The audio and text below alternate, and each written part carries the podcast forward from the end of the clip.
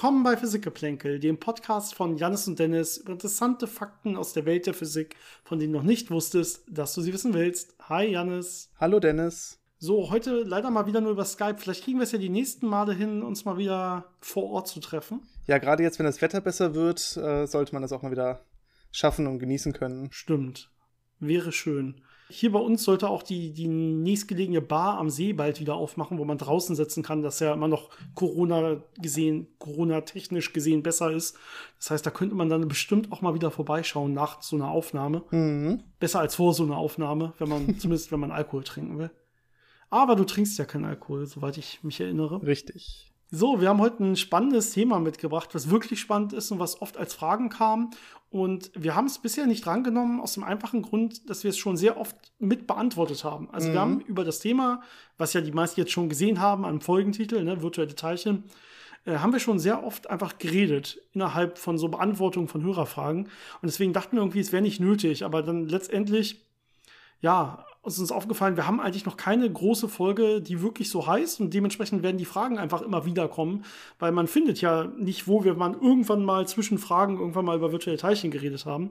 Deswegen müssen wir einfach mal was aufnehmen darüber und dann können wir auch gleich ein bisschen tiefer reingehen in das Thema. Ja, ich glaube, bisher haben wir es auch eher oberflächlich behandelt und ich glaube, jetzt ja. müssen wir es einmal wirklich äh, versuchen, einmal klar zu machen, was es eigentlich damit auf sich hat und wie man sich das vorstellen kann oder wie man darüber diskutieren und denken kann. Genau. Ähm, ich würde sagen, vorweg noch ganz kurz Hörerfragen. Äh, ganz kurz, weil in dem Fall haben wir, glaube ich, nur zwei Stück, die wir in der Folge beantworten können. Mhm. Also wir haben deutlich mehr Zuschriften bekommen, aber ich glaube, es haben sich so zwei Fragen ergeben, die es wirklich, ähm, die wir wirklich gut hier besprechen können. Und ich würde sagen, äh, die ziehen wir kurz vorweg durch und dann genau. fangen wir direkt mit dem spannenden Thema an danach. Kurzer Hinweis, wenn ihr uns auch Fragen zuschicken wollt, wie immer, entweder an unsere E-Mail-Adresse physikgeplänkel.gmail.com, physikgeplänkel zusammengeschrieben, geplänkel mit AE, oder natürlich über unsere Social-Media-Kanäle, Instagram und Facebook, da könnt ihr uns auch einfach schreiben und äh, ja, entweder Fragen, Themenvorschläge, wenn ihr irgendwelche Wünsche habt, äh, oder auch gerne so ein bisschen konstruktive Kritik am Podcast, da sind wir auch immer sehr dankbar, dass wir das Ganze noch weiter verbessern können. Und äh, die beiden Fragen, die uns jetzt erreicht haben, haben uns auch beide per E-Mail erreicht. Und zwar die erste von Max. Und Max fragt sich, ob der Urknall eigentlich schon vorbei ist. Das heißt, er fragt konkreter, betrachtet die Physik den Urknall als abgeschlossenes Ereignis? Äh, oder ist es aktuell quasi noch der Hall äh, als sinnbildlicher Hall dieses Knalls zu betrachten, wenn man so will? Ich glaube, das ist fast schon eine philosophische Frage. Ähm, also ich glaube, die meisten Physiker würden sagen, dass der Urknall abgeschlossen ist, dass der Urknall wirklich das war, was ganz am Anfang äh, passiert ist, wo quasi das äh, jetzige Universum wirklich entstanden ist und, und ja irgendwie eine Größe entwickelt hat und sich dann angefangen hat auszudehnen. Aber natürlich kann man das auch äh, anders sehen oder diskutieren und sagen, ja, es ist ja immer noch quasi dieser gleiche Prozess, dieses Ausdehnen. Wenn man das wie eine Explosion betrachten würde, wäre das ja auch immer noch dieses, äh, die Teile fliegen auseinander und es geht immer weiter.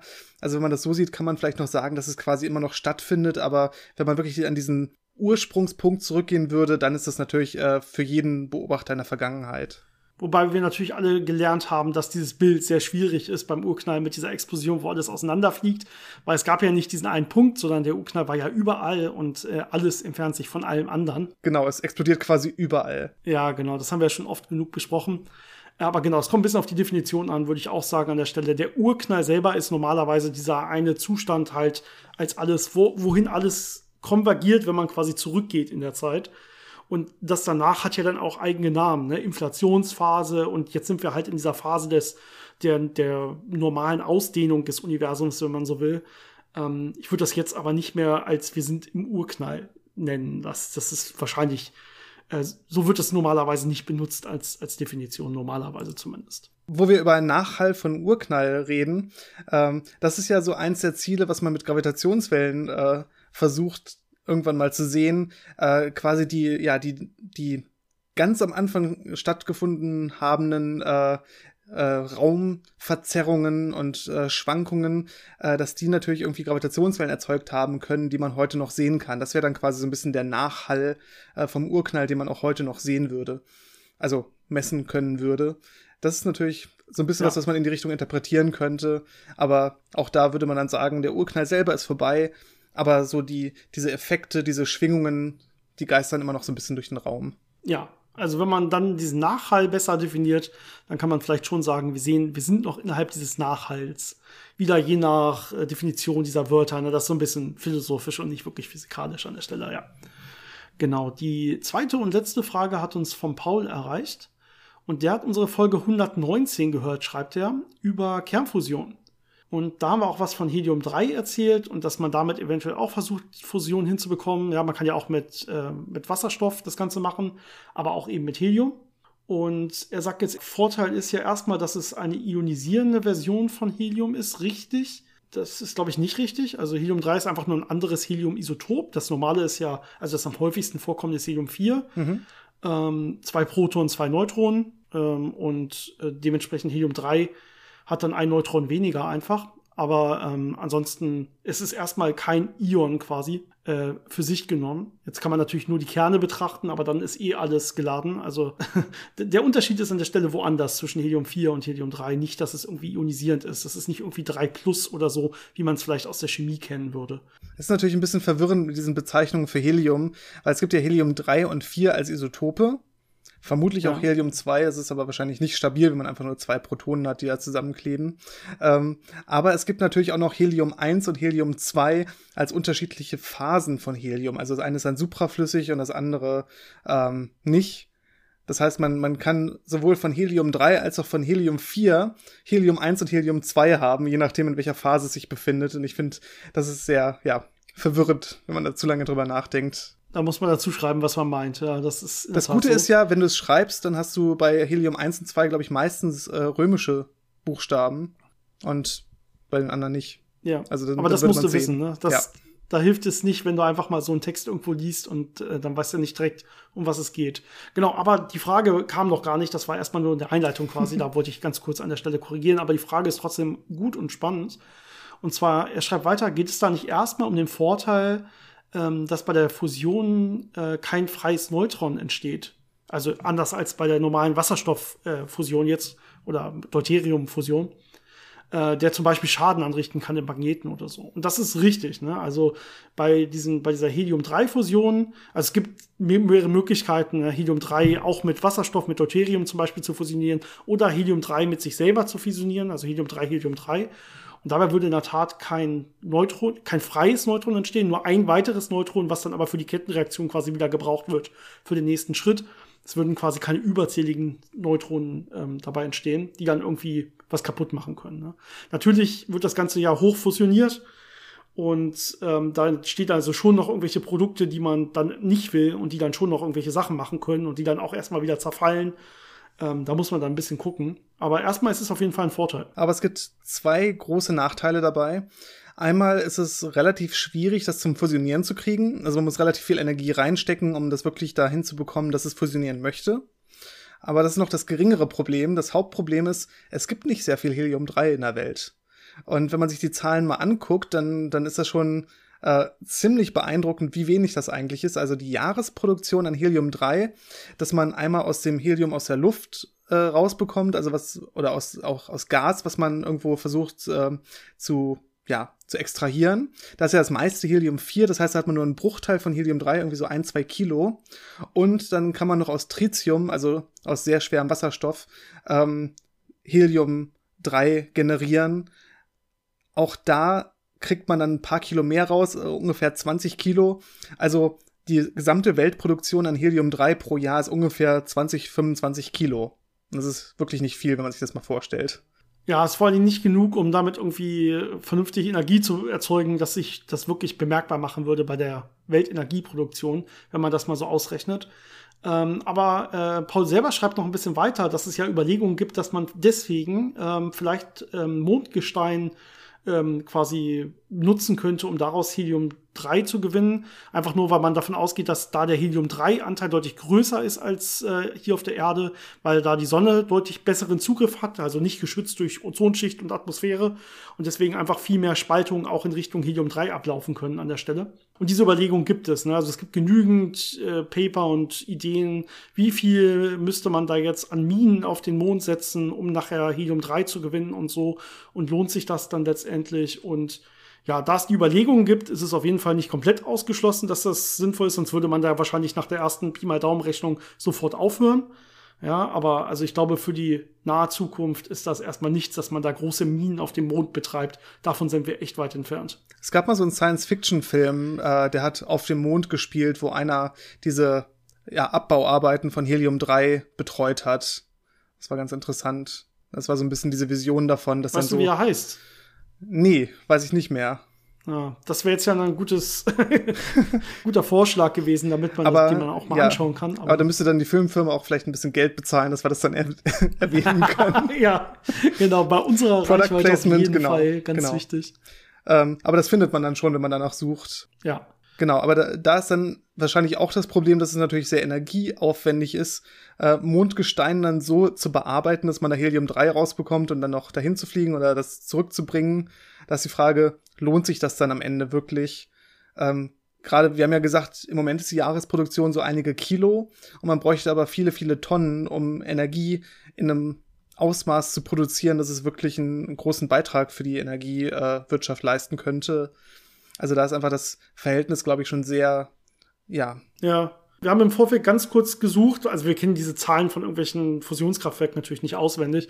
Wir haben, glaube ich, ganz kurz versucht, was zu finden und ich glaube, wir haben so gefunden, dass irgendwie ähm, ein Gigawatt-Kraftwerk 100 Kilo im Jahr oder so braucht. Und dann kann man da gucken, wie viel bräuchte man dann davon und so. Aber ich meine, 100 Kilo im Jahr ist schon relativ viel bei dem, was wir aktuell so an, ich, was hast du gesagt, 6 Kilo oder 5 Kilo 20 oder Kilo. Haben. Ja, oder 20 Kilo.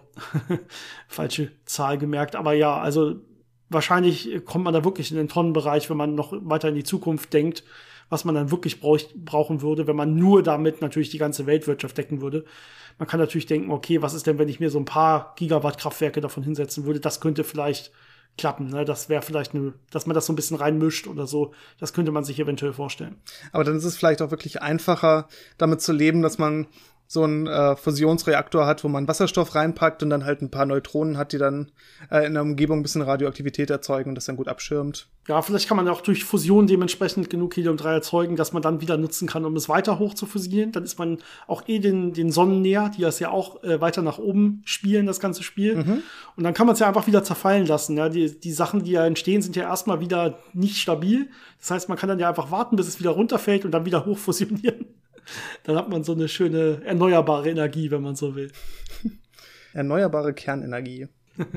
ja, das ist natürlich nicht ganz so einfach. Das war so ein bisschen rumgesponnen, aber genau. Aber ja, Überlegungen gibt's und das macht durchaus Sinn, wenn man genug davon hätte. Aber es ist echt momentan einfach nicht denkbar, dass man genug davon hat. Aber mit Zukunftstechnik irgendwann vielleicht. Gut, ich hoffe, das hat die Frage ganz gut beantwortet. Ähm, und ich würde sagen, Janis, wir gehen rüber zu virtuellen Teilchen wie gesagt, oft gestellte Fragen dazu, viel gewünscht. Was sind eigentlich virtuelle Teilchen? Das ist meist die Frage. Wo ist der Unterschied zu realen Teilchen? Kann man aus virtuellen Teilchen reale Teilchen machen? Und dann natürlich diese ganzen Effekte, die da irgendwie mit reinspielen. Ich meine, Vakuumfluktuationen, Paarerzeugung, dann haben wir schon mal was über den Casimir-Effekt erzählt. Dann gibt es diese Hawking-Strahlung bei schwarzen Löchern. Das hat irgendwie alles so ein bisschen am Rande damit zu tun. Und da kommen diese ganzen Fragen auch meist her. Und vielleicht können wir heute so ein bisschen ja ein generelleres Bild auf, über, auf virtuelle Teilchen quasi werfen. Ja, es ist ja ein sehr komplexes Thema.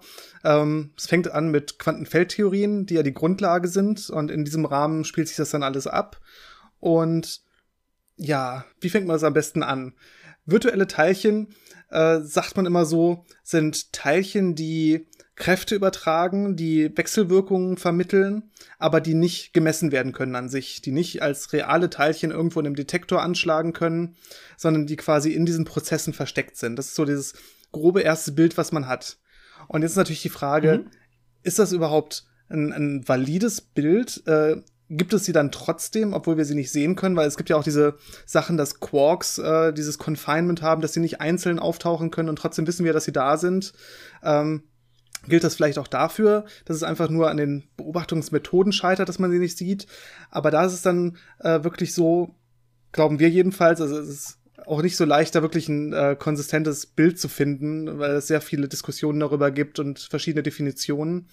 Aber so wie wir das verstanden ja. haben, ist es so, dass äh, in der Quantenfeldtheorie ich diese Wechselwirkungen im Prinzip akkurat berechnen kann durch diese Wechselwirkung zwischen verschiedenen Feldern. Das heißt, ich habe Anregungen von einem Feld, zum Beispiel Elektronen, die miteinander wechselwirken und irgendwie Energie und Impuls durch äh, zum Beispiel das elektromagnetische Feld mhm. austauschen.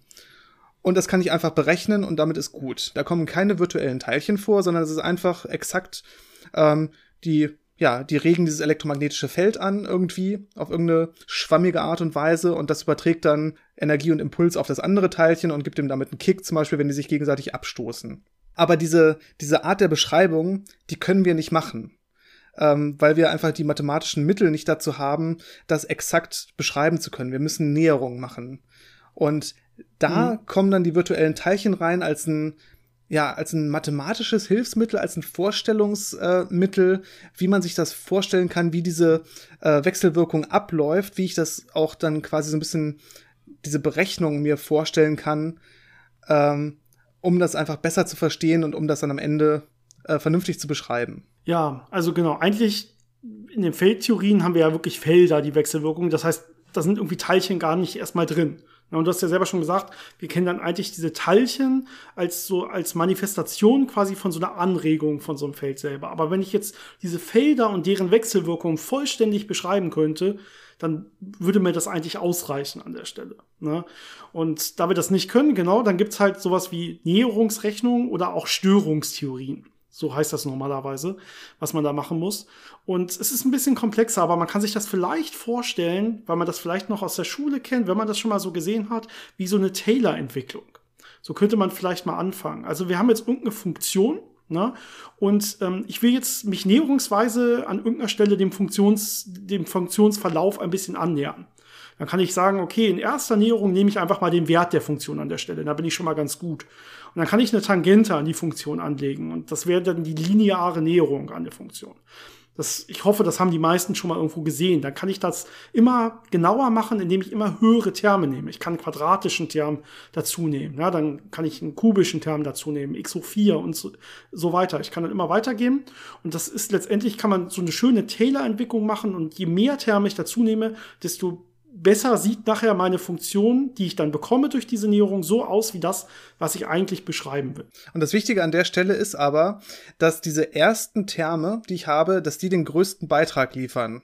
Also die, die schon den Großteil der Annäherung machen und dass die ganzen äh, weiteren Terme, die man hinten drauf packt, die machen das dann halt noch so ein bisschen besser, noch ein bisschen genauer, aber das, die Hauptarbeit haben die ersten Terme getan. Genau, also das Wichtige ist eigentlich, dass wir in dieser Störungsrechnung kleine Störungen betrachten.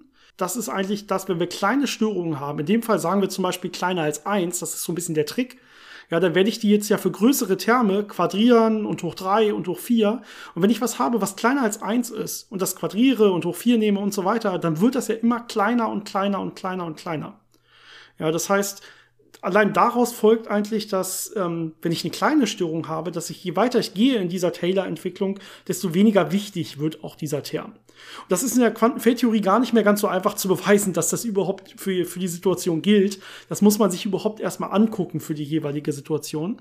Aber in diesen einfachsten Sachen, die man sich jetzt hier angucken kann und die man rechnen kann, man kann noch lange nicht alles rechnen, da kann man jetzt erstmal auch zeigen, dass das dann gilt. Oder man kann zumindest plausibel annehmen, dass das gilt, dass also für diese höheren Terme das dann auch immer weniger quasi mit in das Gesamtergebnis reinzählt ja, diese Art von so einer Taylor-Entwicklung, das macht man im Prinzip äh, mit der sogenannten S-Matrix. Das ist quasi einfach dieses Gebilde, was mir sagt, ich habe hier zum Beispiel zwei Elektronen und die wollen miteinander wechselwirken. Das heißt, ich nehme diesen Zustand der beiden Elektronen, wende diese S-Matrix darauf an, das ist die Streumatrix, und die sagt mir dann, äh, so und so kommen die Elektronen da rein. Das heißt, am Ende kommen sie so und so raus, weil sie miteinander gewechselwirkt haben. Das ist so ganz grob dieses Bild. Und diese Streumatrix, die können wir eben auch wieder nicht korrekt berechnen. Wir wissen nicht, wie die exakt aussieht. Aber wir können so eine Taylor-Entwicklungsart machen, also so eine Näherung, dass wir die in verschiedene äh, Terme zerlegen, in verschiedene Beiträge. Und an der Stelle kommt jetzt dieses Bild der virtuellen Teilchen rein, denn diese einzelnen Beiträge, diese einzelnen, ja, Näherungsschritte kann ich interpretieren als irgendwie eine Art von Teilchen, also eine Art von Impuls- und Energieübertrag in einer quantisierten Version, äh, die mir diese Wechselwirkung vermittelt. Das heißt, ich kann mir vorstellen, zum Beispiel dieses Beispiel mit den beiden Elektronen, die sich voneinander abstoßen, die kommen näher und dann sendet das eine ein virtuelles Photon, also eine elektromagnetische Anregung aus, die das andere trifft, Impuls und Energie überträgt und damit irgendwie eine Wechselwirkung vermittelt. Aber das ist nicht alles. Das ist nur ein ganz, ganz kleiner Anteil von dem, was wirklich passiert. Da kann man sich auch vorstellen, dass zum Beispiel ähm, zwei Photonen gleichzeitig ausgesandt werden oder drei oder unendlich viele. Oder dass dann irgendwelche anderen Teilchen noch äh, mit beteiligt sind, die dann plötzlich entstehen und wieder vernichtet werden. Alles virtuell, also alles nur quasi mathematische Konstrukte, die versuchen, diese, diese, ja, durch die Felder vermittelten äh, Wechselwirkungen zu beschreiben. Ja, genau. Hätten wir das Feld in, seinem, in seiner Gesamtheit, dann bräuchte man das alles gar nicht, ne? diese einzelnen Beiträge. Aber so kann man sagen, okay, das, der größte, den größten Beitrag wird wahrscheinlich haben, wenn ich jetzt nur ein Photon übertrage.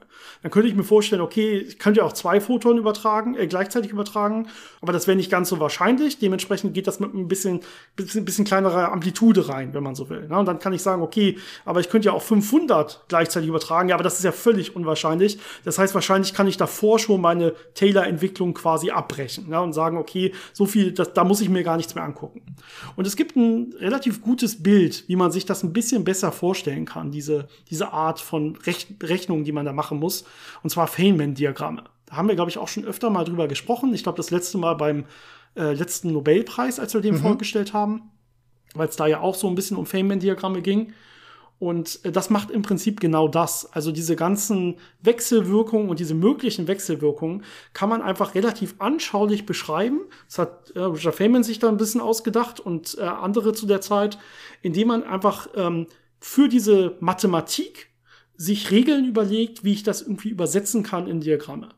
Das heißt, eigentlich ähm, ist das einfach eine reine Formel, ja, dass ich habe da Integrale, das heißt, ich integriere dann über solche ja, ähm, solche zum Beispiel virtuellen Teilchen, wenn man so will. Ja, das ist das, was man an der Stelle macht. Aber man kann sich das vorstellen in diesen Diagrammen. Ähm, da habe ich meistens eine Zeitachse, die nach oben zeigt und nach rechts gucke ich mir jetzt an, was gibt's da überhaupt. Ja, das kann ich zum Beispiel sagen, okay, wenn ich meine Elektronen habe, dann male ich so Striche, dass die aufeinander zufliegen und dazwischen, da male ich jetzt eine Welle, das ist diese Wechselwirkung zwischen den beiden Elektronen. Ja, und diese Welle, die jetzt zwischen diesen beiden Strichen liegt, die ist ja nur intern. Die liegt ja zwischen diesen beiden Strichen. Ja, aber danach gehen auch wieder nur zwei Striche weiter. Die können dann in andere Richtung fliegen. Das heißt, sie haben sich zum Beispiel abgestoßen. Ja, das würden jetzt ja zwei Elektronen machen. Ähm, aber nur das, was man nachher nach außen hin wirklich sieht, das wären eigentlich wirkliche Teilchen. Re reelle Teilchen oder reale Teilchen. Und alles, was da irgendwie in der Mitte passiert, ist eigentlich nur Mathematik. Das sind eigentlich nur Integrale und ähm, eine Integration über sogenannte Delta-Funktionen. So kennt man das normalerweise aus der Mathematik. Aber das ist eigentlich nichts, was es wirklich physikalisch gibt. Aber man sieht, wenn man das so macht und diese Taylor-Reihen so aufbaut, ja, dann kommt nachher wirklich ganz gut die Realität dabei auf. Genau, das heißt, diese ganzen kleinen Störungsterme, die ich in dieser Störungsentwicklung mache, also diese ganzen Beiträge, die ich mir quasi mathematisch angucke, die kann ich als ein Bild äh, mir vorstellen, wo dann äh, diskrete Teilchen ausgetauscht werden und am Ende muss ich mir die Gesamtheit von allen diesen möglichen Bildern angucken.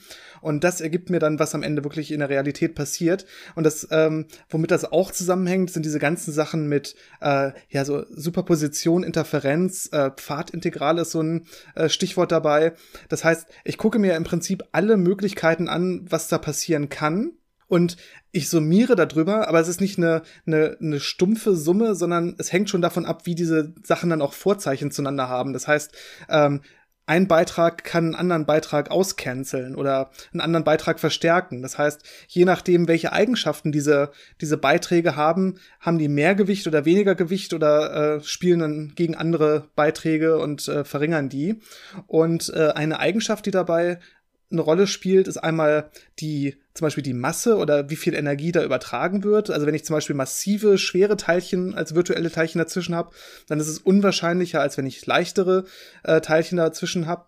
Und das andere, was da ein wichtiges Konzept ist, ist ähm, die Energie-Impuls-Beziehung. Und dazu gibt's dann die Stichworte On-Shell und Off-Shell von der Mars Shell. Da werden ja. wir jetzt mal ein bisschen versuchen, das zu erklären. Warte mal ganz kurz, bevor wir dahin gehen, weil diese Sache mit, was du gesagt hast, dass man sich eigentlich alle möglichen Wege vorstellen muss und dann wird das irgendwie interferiert miteinander, das kennen wir eigentlich schon. Da haben wir schon eigene Folgen drüber gemacht. Zum Beispiel, wenn es so um Noether-Theorem geht und wenn es so ein bisschen um ähm, Prinzip der extremalen Wirkung geht.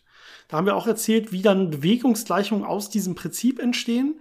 Äh, und da haben wir auch gesagt, man muss eigentlich alle möglichen Wege, die irgendwie von A nach B gegangen werden können, muss man nehmen und darüber integrieren. Und ganz viel cancelt sich dann aus. Das heißt, ganz viele dieser Wege interferieren destruktiv miteinander. Und das, was überbleibt, ähm, ist dann nachher das, was dann wirklich quasi genommen wird als, als reale Bahn. Und das kommt da auch genau her. Ne? Also die Quantenfeldtheorie basiert ja auch auf diesem Prinzip der extremalen Wirkung letztendlich. Das heißt, es hat damit alles was zu tun. Da ist ja auch so ein bisschen diese Quantenmechanik mit drin, dass ich meine Wellenfunktion habe und ich muss alle Wege, alle Möglichkeiten der Wellenfunktion erstmal miteinander quasi ähm, ja, super, super positionieren, damit damit ich weiß, was nachher rauskommt. Das ist quasi alles dasselbe. An der Stelle muss ich das eben auch machen und eben auch alle komplett unmöglichen Wege mit einbeziehen. Das ist wichtig. Ne? Also ich kann zwar sagen, jetzt habe ich jetzt meine beiden Elektronen, die miteinander äh, agieren. Das heißt, ich gucke mir an, wird da als ein Photon übertragen, zwei, fünf, 200 und so weiter. Aber eigentlich, wenn ich das exakt machen will, müsste ich halt auch gucken, was ist, wenn äh, ein Photon in eine ganz andere Richtung fliegt und dann von irgendwo anders dann mitten reintunnelt ins andere Elektron und so ganz wilde Sachen, die man sich überhaupt nicht vorstellen kann. Und was ist einfach, wenn da ja die Umgebung noch irgendwie beiträgt? Ja, dann kommen natürlich noch Sachen rein wie Quantenfluktuationen im Vakuum, die da noch mit wechselwirken können. Da können wir vielleicht nachher noch mal was drüber reden. Also es kann ganz wild werden. Und ja, da das ja eigentlich auch kontinuierliche Felder sind, gibt es natürlich unendlich viele Möglichkeiten eigentlich. Das heißt, das sind eigentlich unendlich viele Fälle, die man betrachten muss. Und das ist einer der Gründe, warum man das eigentlich, so nicht lösen kann. Ja, diese wirklichen, das, was da wirklich passiert, diese Fate-Interaktionen, kann man so nicht lösen, sondern dann eben so, nur so in Griff bekommen, indem man sich anguckt, okay, was sind denn die wichtigsten Beiträge? Und wie genau muss ich denn rechnen, damit ich damit auch experimentelle Vorhersagen vernünftig dann treffen kann? Ja, du hast ja gerade gesagt, diese extremalen Wege.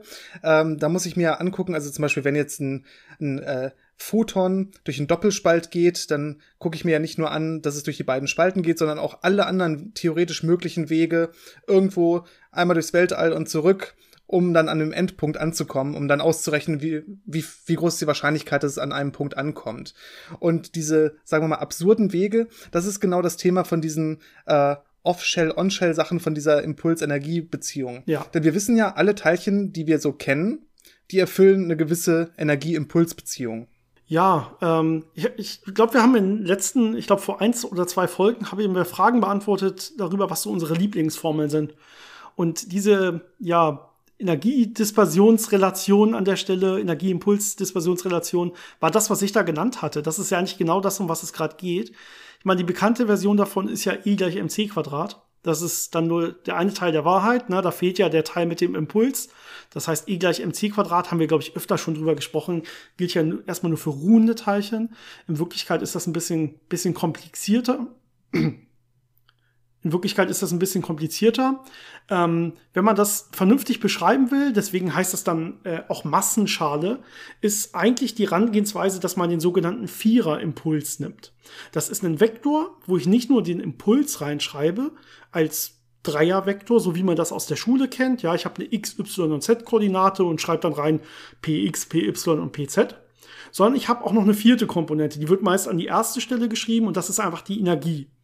Das heißt, ich habe jetzt meinen Viererimpuls, Energie und dann kommt an zweiter Stelle P1, dann P2, dann P3 oder XYZ oder wie auch immer ich es nennen will. Ja. Und wichtig, wenn ich das jetzt so nehme, dann wäre diese Relation, wenn ich das richtig mache, quasi P Quadrat gleich M Quadrat. Das heißt, das ist irgendwie gleich der Masse.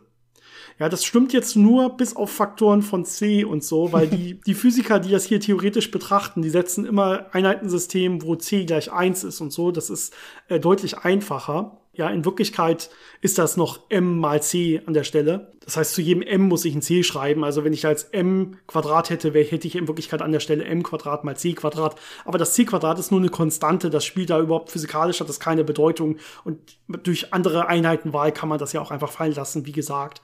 Das heißt, es ist okay, dass man da c gleich 1 äh, einfach sich äh, setzt. Das kann man durchaus machen. Haben wir, glaube ich, mal eine eigene Folge zu über Einheiten und äh, wie man, warum man sowas überhaupt machen kann und so, dass ja. diese freie Einheitenwahl. Letztendlich, was bei rauskommt, ist normalerweise, also wenn ich das jetzt ausrechne, diesen Betrag von diesem Vektor müsste ich ausrechnen an der Stelle. Das wäre sowas wie e Quadrat minus p Quadrat. Warum minus p Quadrat? Normalerweise, wenn ich so einen Vektor ausrechne, äh, so einen Betrag ausrechne, wäre es ein Plus an der Stelle. Ja, aber wir befinden uns in der speziellen Relativitätstheorie und da gibt's ja diese, ähm, ja. ja diesen Minkowski-Raum, ne, diese Geschichte, Richtig. diese komischen Sachen. Und weil da so komische Sachen passieren, äh, gibt es halt ein relatives Minus zwischen dieser Energie und den Impulsen oder beziehungsweise diese Metrik hat ja, ja. ein Minus irgendwo versteckt oder drei Minus und ein Plus, je nachdem, wie man das definiert. Aber da versteckt sich auf ja. jeden Fall ein Minus, äh, was die ganze Sache eben so komisch macht. Und das taucht auch an der Stelle wieder auf. Genau. Ich kann es ja einmal, wenn man das jetzt mit C korrekt sagen würde, wäre es dann sowas wie, ähm, also ich kann ja direkt mal die Wurzel ziehen. Ich hatte ja m Quadrat gleich p Quadrat. Ich kann ja mal die Wurzel ziehen auf beiden Seiten. Dann hätte ich jetzt die Wurzel aus e durch c, ja, so wäre es richtig, zum Quadrat, minus p Quadrat. Das wäre jetzt quasi der Betrag des Vektors, den ich da habe, dieses Vierer-Vektors, des Vierer-Impulses wird das auch genannt, ist gleich m mal c. Ja, eigentlich m Quadrat mal c Quadrat, dann ziehe ich die Wurzel, dann habe ich m mal c. Ähm, wir betrachten hier an der Stelle positive Massen und die Lichtgeschwindigkeit ist auch positiv, dementsprechend äh, kann ich da das Plus-Minus weglassen quasi. Und ähm, das wäre jetzt diese Relation, die immer eingehalten wird. Ja, das steckt ja, wie gesagt, auch e gleich mc Quadrat drin. Wenn ich das jetzt nach e umstelle und den Impuls 0 setze, dann heißt diese Formel einfach nur e gleich m mal c Quadrat. Da kommt das her. Und ähm, die gilt für alle Teilchen. Die muss für alle Teilchen immer gelten, eigentlich. Ne? Und jetzt haben wir aber das komische Problem, dass wenn ich jetzt diese Feynman-Diagramme habe und da drin diese Integrale stehen habe, ja, diese, diese Wechselwirkungsteilchen in der Mitte, die haben ja nur so Integralen mit so Funktionen drin entsprochen. Diese Integrale integrieren aber über diesen kompletten Energie- und Impulsraum, wenn man so will. Das heißt letztendlich, für die gelten diese Beziehungen gar nicht mehr. Ja, das heißt, die sind nicht auf dieser Massenschale. Das heißt, die sind nicht auf dieser Schale, wo gilt, dass deren Viererimpulsbetrag quasi gleich der Masse ist, sondern deren Masse ist erstmal quasi gar nicht definiert. Die liegen, oder zumindest liegt es nicht genau da, wo es sein müsste. Es liegt irgendwo anders. Ja, und ähm, so kann man eigentlich virtuelle Teilchen sehr gut äh, definieren. Das ist eigentlich somit die beste Definition, die wir zumindest gefunden haben, wenn man sich das alles so anguckt. Ähm, das heißt, wir haben Teilchen, die nicht diese klassische Energie-Impuls-Beziehung erfüllen, sondern die halt Off-Shell liegen, also die eine Masse haben, die davon abweicht. Und die kann es als normale Teilchen nicht geben, sondern immer nur innerhalb dieser Feynman-Diagramm, Diagramme und eben nur als Wechselwirkung davon. Also es kann kein, es kann kein Pfad sein in diesen Feynman-Diagrammen, die entweder nach unten oder nach oben rauskommen. Das wären dann ja wirklich messbare Teilchen, sondern es muss was sein, was intern bleibt, was quasi kein offenes Ende hat. Das ist ganz wichtig. Genau, das kann man sich dann so ein bisschen noch so vorstellen, dass je weiter es von dieser Massenschale entfernt ist, also je schlechter es diese Energie-Impuls-Beziehung erfüllt, desto weniger Beitrag macht das am Ende. Deswegen hat man dann vor allem diese großen Beiträge von diesen ja kleinen Störungen, von diesen niedrigen Ordnungen, alles was dann weiter draußen ist, macht dann immer weniger Beitrag, äh, interferiert quasi weg. Und das kann man dann ganz gut vernachlässigen. Und ähm, so ein bisschen in die Richtung geht auch das, was wir mal, glaube ich, erwähnt haben. Es gibt ja diese Energie-Zeitunschärfe, die manchmal so rumgeistert. Das ist ja so ein bisschen so ein auch nochmal eine ganz eigene Sache mit sehr viel Diskussion darüber, was das genau bedeutet, weil man das nicht ganz so äh, gut äh, mathematisch ähm, ja beschreiben kann. Das ist so ein bisschen sperrt sich so ein bisschen, aber das gibt einem so ein bisschen dieses Gefühl, dass man auch da diese Verletzung, äh, da heißt es ja, ich habe eine Verletzung von der Energie quasi von meiner vorhandenen Energie, von der Energieerhaltung. Und das kann ich machen, solange es kurz genug ist. Und das entspricht ja so ein bisschen dem, ich verletze diese Massenschale, ich bewege mich ein Stück darunter.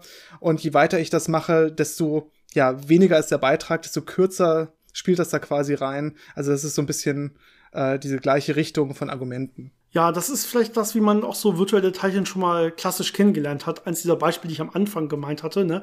Wenn man irgendwie sagt, man borgt sich kurzzeitig aus dem Vakuum quasi Energie, äh, weil das ja nach dieser Heisenbergschen Unschärferelation, die du gerade genannt hast, erlaubt ist. Und äh, solange das kurz genug ist und ich sie dann wieder zurückgebe, quasi hat es keiner gesehen. Ne? Dann will keiner was davon wissen, hat keiner hingeguckt. Äh, ich glaube, irgendein, ich weiß gar nicht mehr, wer es war, irgendein Physiker zu der Zeit hat mal gesagt, irgendwie, man muss es kurz genug machen, dass Gott es nicht mitbekommt oder so, dann passt das schon.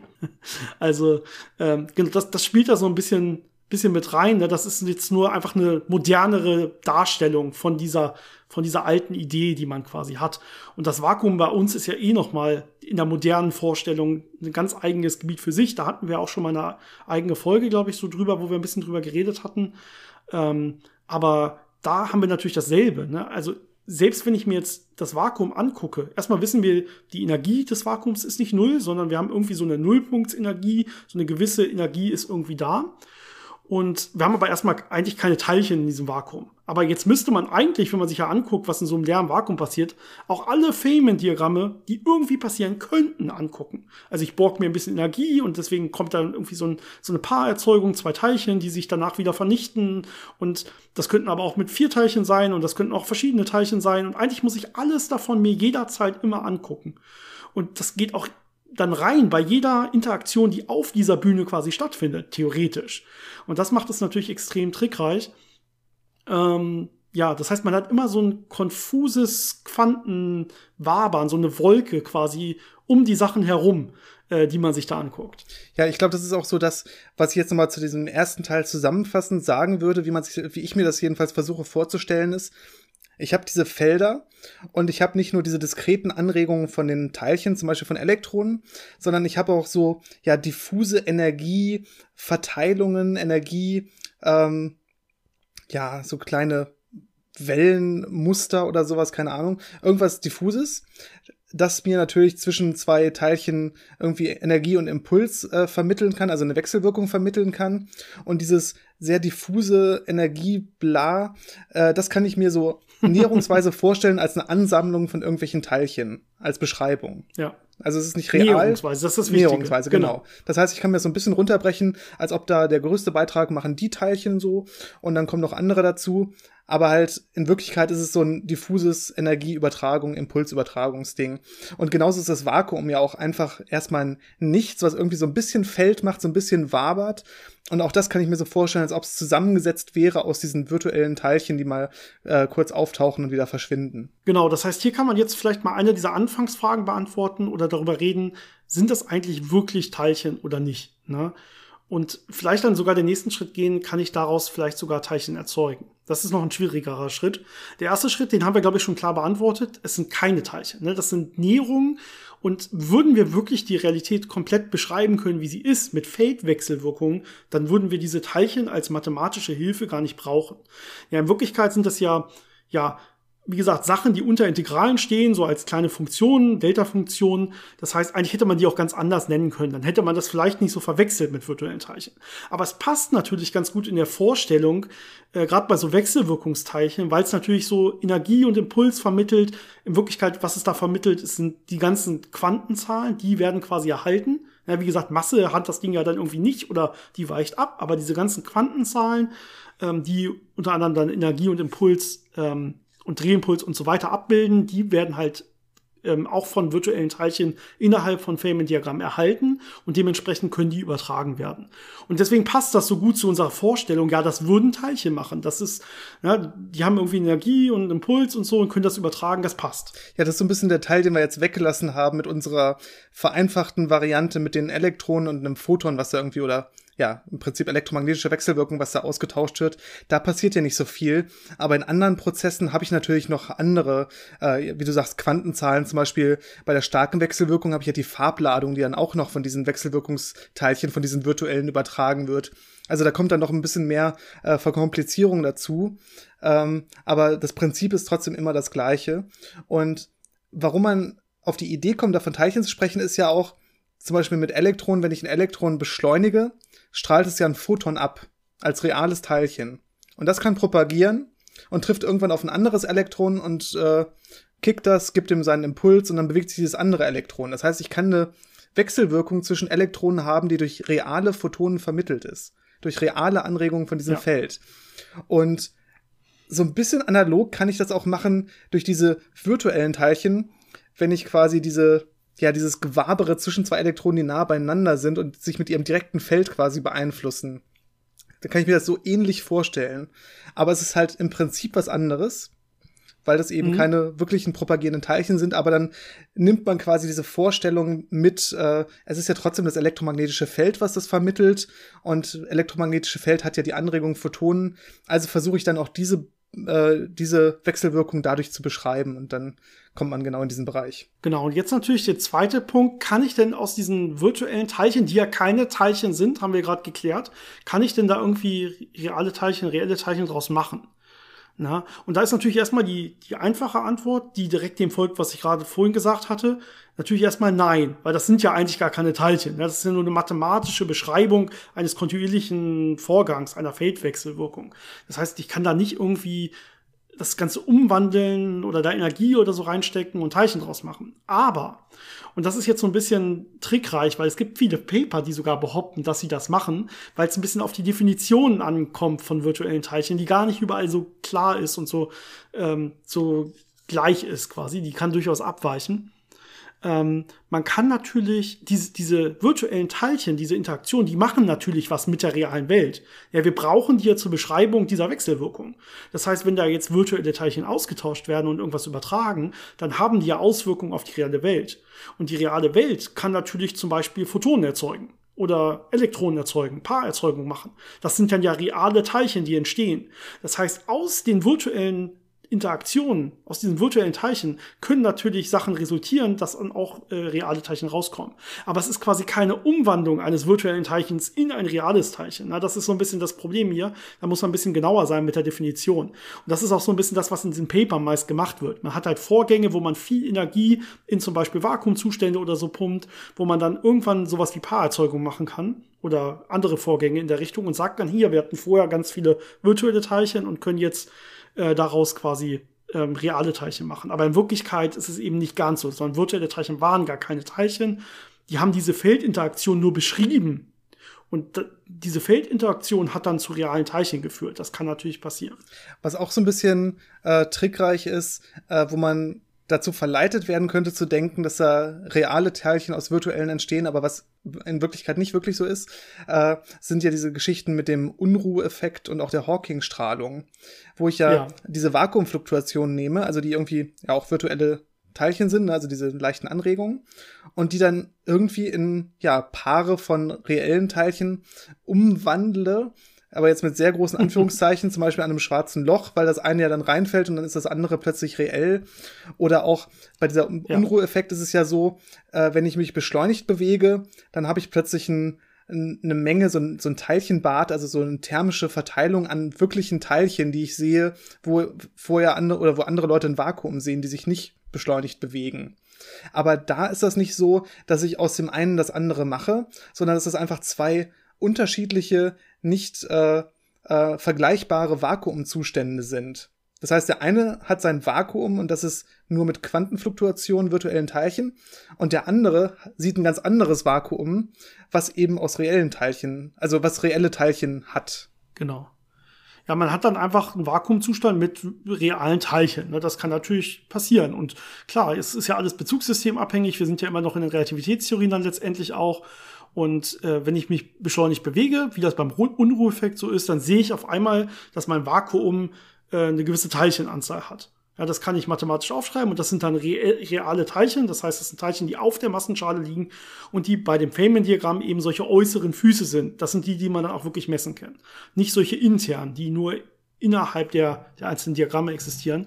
Und ja, da kann man halt ein bisschen davon sprechen, okay, wir hatten irgendwie vorher Vakuumfluktuationen und ich verstehe das schon, dass man das so gerne annehmen will, dass das so geht, aber man muss da immer vorsichtig sein, was ist jetzt eigentlich Mathematik und was ist keine Mathematik. Das gleiche hat man ja auch, wenn man gequetschtes Licht hat, da, oder beziehungsweise ein gequetschtes Vakuum hat in der Quantenoptik. Da habe ich ja auch einen Vakuumzustand, der aber trotzdem irgendwie Teilchen enthält.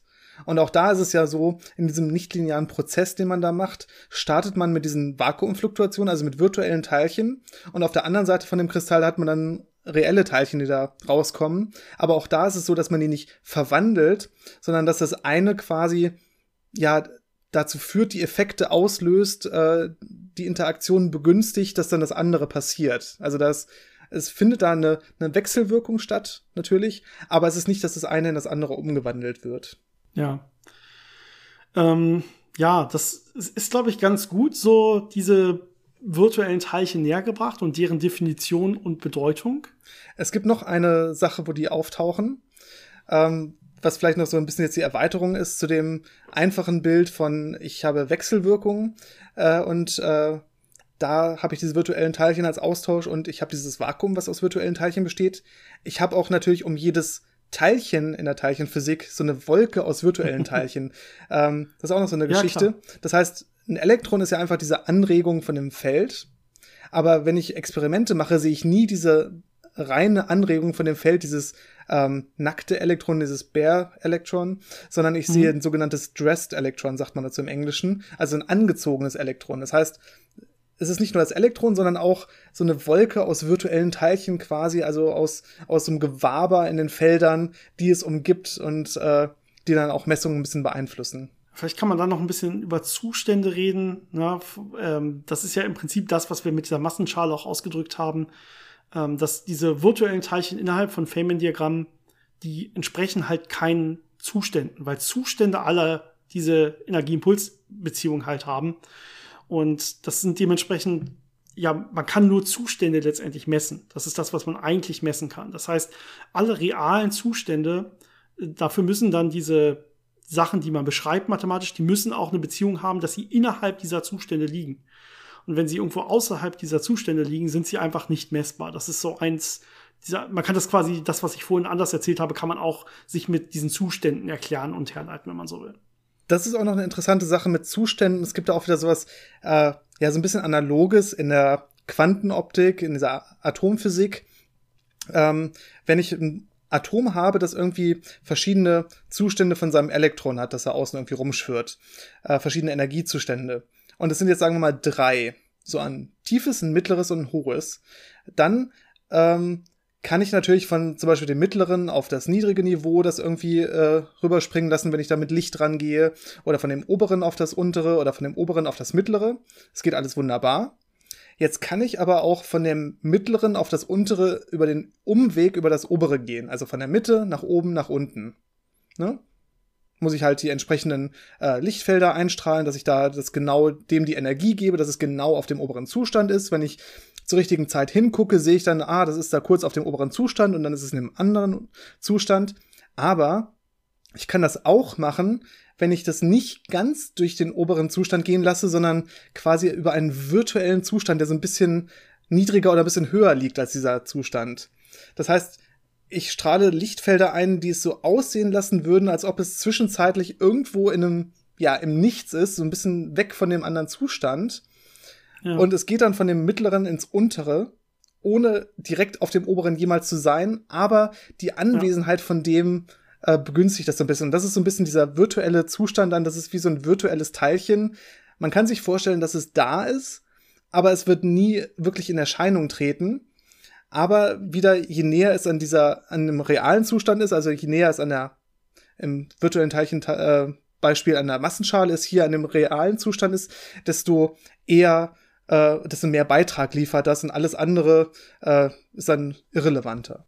Ja, genau. Also es hatte irgendwie einen Zustand, der kein, keine reale Entsprechung quasi hatte. Genau. Deswegen konnte es da auch gar nicht sein. Ne? Diesen Zustand, diesen realen Zustand gab es gar nicht. Aber irgendwie sah es so aus, als wäre es da gewesen, kurzzeitig. Das ist genau, ich genau habe es ja quasi über diesen virtuellen Zustand gebracht, aber es ist dann nie in einem realen Zustand angekommen, sondern einfach nur mal kurz ja. so ja, grob das heißt, erklärt. es gibt keine Messung, die man machen kann, die einem sagt, die war da in so einem virtuellen Zustand, Genau. weil man virtuelle Zustände dementsprechend nicht messen kann.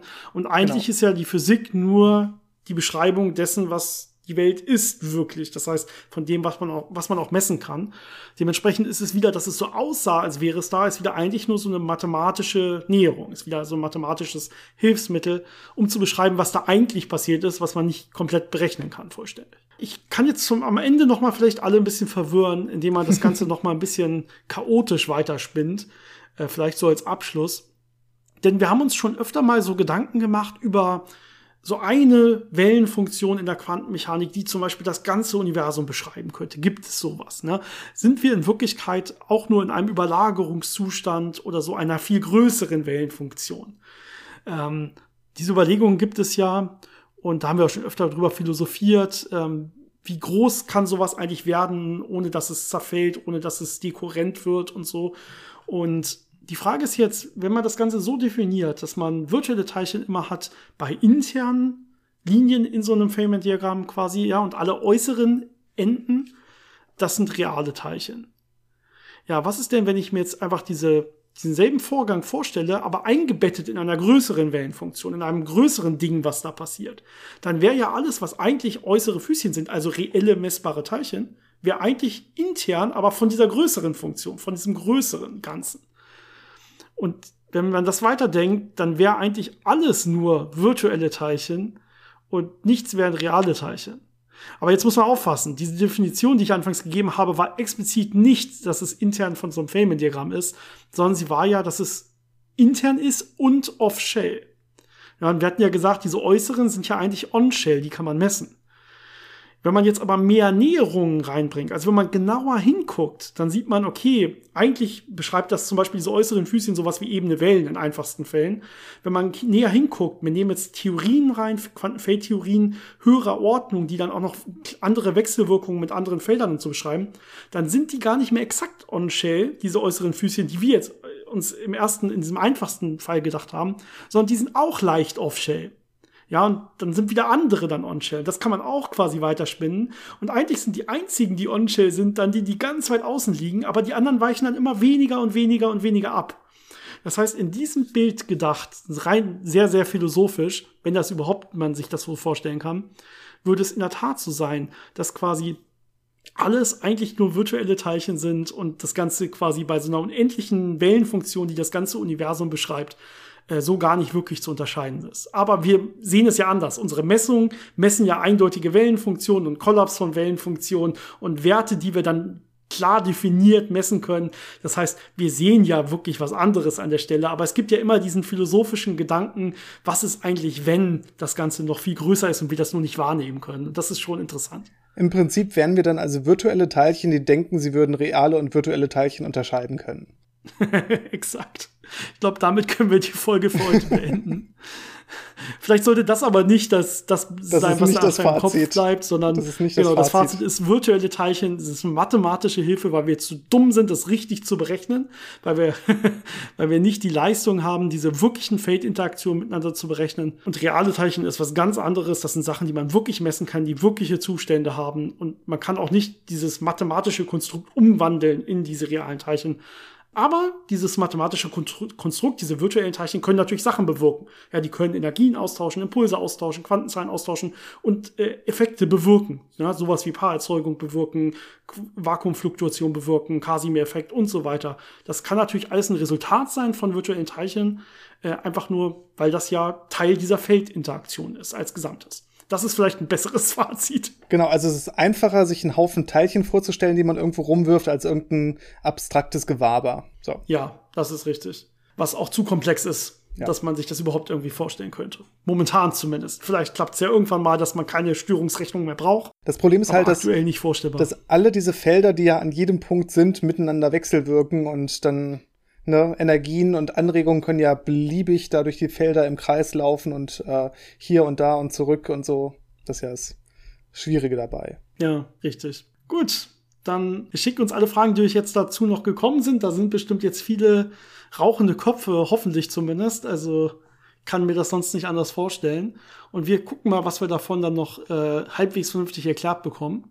Wir hoffen, euch hat die Folge gefallen. Ich finde es auf jeden Fall wirklich ein spannendes Thema. Ja. Äh, das halt sehr, sehr komplex werden kann, sehr, sehr tief reingeht und man kann auch noch drei weitere Stunden darüber reden. Aber wir haben es probiert, so ein bisschen ja, einfach zu halten. Es hoffentlich halbwegs geklappt hat. Und ich würde sagen, Janis, wenn du jetzt nichts mehr hast, ähm, verabschiede ich für diese Woche. Genau. Sehr gut. Wir hören uns nächste Woche hoffentlich froh und munter wieder. Ich wünsche allen eine wunderschöne Woche. Bis dann, macht's gut. Ciao. Bis zum nächsten Mal.